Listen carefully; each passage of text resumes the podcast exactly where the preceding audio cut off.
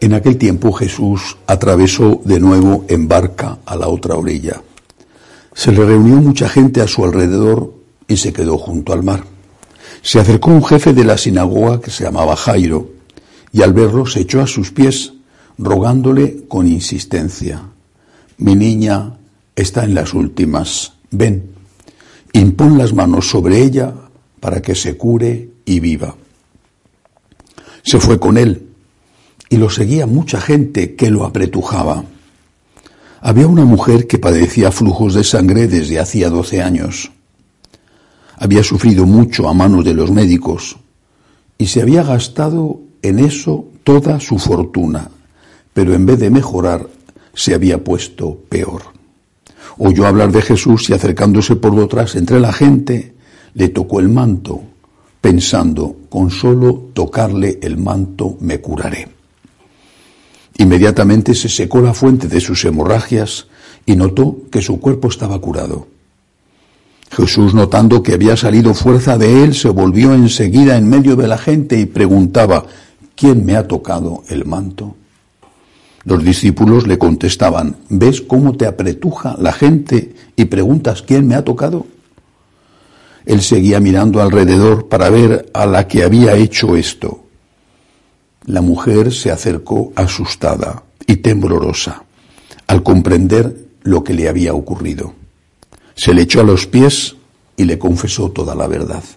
Él le dice, hija, tu fe te ha salvado, vete en paz y queda curada de tu enfermedad.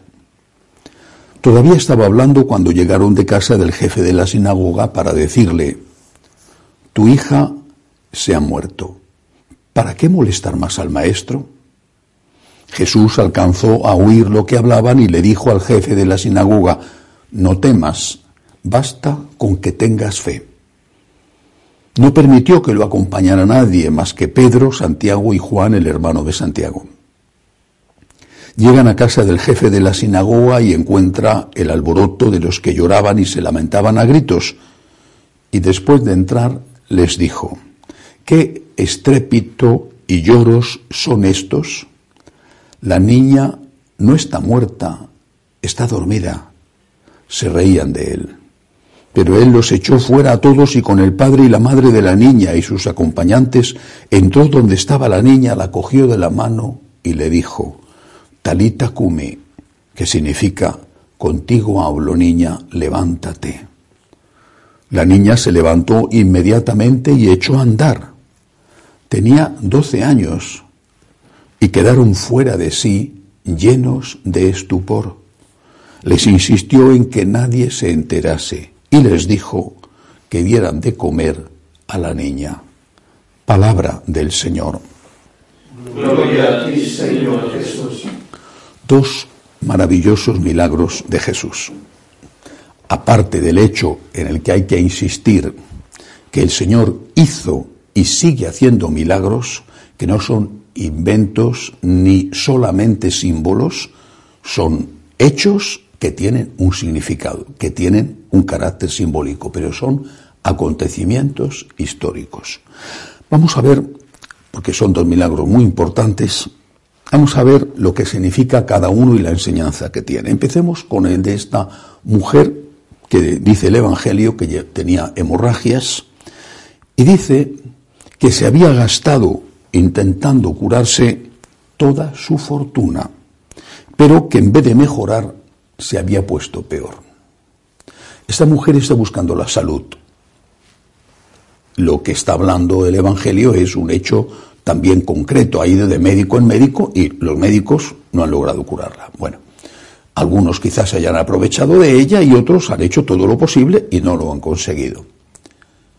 Pero es también un hecho simbólico, una enseñanza. Estás buscando la felicidad. Y vas de médico en médico, de receta en receta, de pareja en pareja. Hoy ya no hay una relación de pareja que se rompe. Hoy hay una relación de pareja detrás de otra. Y es frecuente escuchar, decir, escuchar gente que dice, yo siempre he sido monógamo porque nunca he tenido dos parejas a la vez.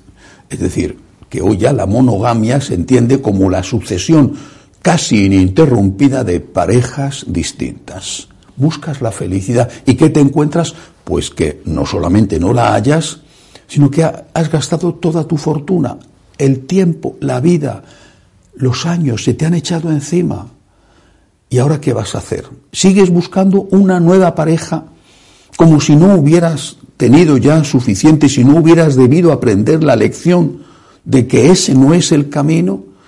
Y después de otra frustración, de otra ruptura, que siempre te deja una herida, igual que tú dejas heridas, otra y otra y otra y otra, o relaciones que no tienen ni siquiera el carácter de estabilidad de lo que entendemos por pareja, sino que son relaciones prácticamente de un fin de semana, si es que llega incluso al fin de semana. Y eso por poner un ejemplo en este punto, pero podemos naturalmente ampliarlo al tema del dinero. Quieres una cosa, la quieres, la quieres y piensas que vas a ser feliz, y cuando la tienes, quieres otra. Y vas a ser feliz, yo tuviera eso, lo que sea, lo que sea, entrar en, qué sé yo, en, en Estados Unidos, ya con eso vas a ser feliz. Cuando entras en Estados Unidos quieres otra cosa, y luego quieres otra, y luego quieres otra.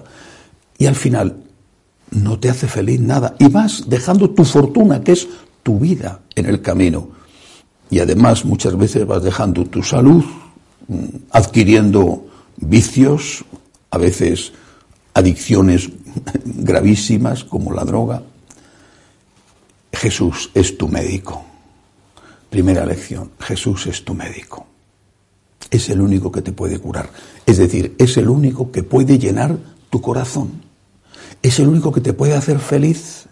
Lo demás, quizá temporalmente, a veces temporalmente que es muy poco tiempo, pero bueno, un poco más, un poco menos, y luego de nuevo, como, como si fuera un, un círculo vicioso que se repite, un eterno retorno en el que vuelves a empezar y vuelves a empezar y no aprendes la lección de que solo en Cristo vas a encontrar la paz, la felicidad que necesitas y que estás buscando. La niña, una niña muerta, un milagro de resurrección, un milagro que hace Cristo por amor, un milagro mm, que tiene que hacer enfrentándose con los negociantes, porque esta gente que lloraba eran negociantes. En aquella época se contrataba a personas profesionales que se llamaban las plañideras, generalmente eran mujeres. Las plañideras las pagaban para que estuvieran junto al cadáver llorando y dando gritos. Era como una manera de rendir un homenaje al, al difunto. Hay mucha gente que da gritos, eran profesionales. Jesucristo que tiene que enfrentar con ellos, porque Él quiere darnos vida. Y los profesionales hacían negocio con la muerte. ¿No recuerda esto mucho a los que hacen negocio con el aborto, por ejemplo? Negocios suculentos, negocios multimillonarios. ¿Y a quién persiguen? Al que hace negocio con el aborto, por ejemplo, llegando al extremo de vender los órganos que sacan de los bebés cuando ya están esos bebés en los últimos meses del embarazo? ¿Persiguen a esos? No. Persiguen a una persona que se pone sin molestar a nadie a unos metros de la clínica abortista en silencio rezando el rosario. A ese le persiguen. El Señor se enfrenta con los negociantes de la muerte, porque Él es el único que da vida. Hay una característica muy hermosa que quizá pasa desapercibida y que une estos dos milagros. La mujer toca a Jesús y se cura. Por cierto, que eso significa que las reliquias, si tienes fe, tienen un gran valor curativo, si tienes fe, porque lo que la mujer ha hecho ha sido tocar una reliquia. Jesús estaba vestido, tenía el manto y ella toca el manto. Dice, con solo tocar su manto me curaré. Si tiene fe, y Jesús se lo dice, tu fe te ha curado. La mujer toca a Jesús, toca su manto, toca su reliquia, toca a Jesús. Pero luego, nuestro Señor con la niña, después de que la ha resucitado, le dice a los padres que la den de comer. Por supuesto, era también un alivio físico que él sabe que la niña necesitaba en ese momento. Bueno, pero también es una enseñanza. ¿Qué significa tocar a Jesús? La oración. ¿Qué significa darle de comer? La comunión. Estás enfermo. Estás enfermo del alma, depresiones, otro tipo de enfermedades que quizá tienes que tener un tratamiento médico especializado. Estás enfermo. Estás enfermo del cuerpo. Estás enfermo porque estás sufriendo con tu familia. Toca a Jesús, tócale. ¿Cómo le tocas? La oración. La oración. La adoración del Santísimo. Toca a Jesús y déjale que te toque. Si no estás en comunicación con Él, no te puede curar. Serías capaz de ir a donde fuera, buscando un elixir que te ha dicho una amiga que te va a quitar eh, esa cosa y pagar las cantidades que sean para sentir después un desengaño. Toca a Jesús con la oración. Deja que te toque Jesús en la oración ya verás cómo Él poco a poco va sanando tu alma. Y luego, la niña que está muerta y que ha resucitado, esa muerte, no en el caso de la niña, sino la muerte lo que significa es el pecado. El pecado te mata, no tienes la gracia. ¿Y qué tiene que hacer? Pues el Señor te saca del pecado, te perdona el pecado, te da de nuevo la vida, pero tienes que alimentarte. ¿Con qué? Con la comunión. Oración y comunión. Es nuestro secreto para ser felices. Los problemas en la vida a veces son inevitables, otras veces nos los hemos ganado muy, muy a pulso. Pero a veces son inevitables. ¿Quién tiene la culpa de tener un cáncer? Bueno, incluso aunque algunos cánceres procedan de algunos malos hábitos, por ejemplo, fumar, estás enfermo, ¿Quién tiene la culpa de que haya muerto tu hijo? ¿Quién tiene la culpa de que no tengas trabajo? Pues quizá a veces podrá haber algo de culpa en algún caso, pero en todo caso estás sufriendo. Déjate ayudar, déjate ayudar por Dios. Reza más, comulga más. Tienes tentaciones que te cuesta vencer. Sientes el mordisco en ti del demonio. Reza más, comulga más Vuelve a empezar si caes, aliméntate de la oración y de la Eucaristía. Son nuestras armas, es nuestra fortaleza. Y aunque una y otra vez tengamos que empezar, cuando llegue el momento, que el Señor nos encuentre así, en camino y comenzando continuamente. Que así sea.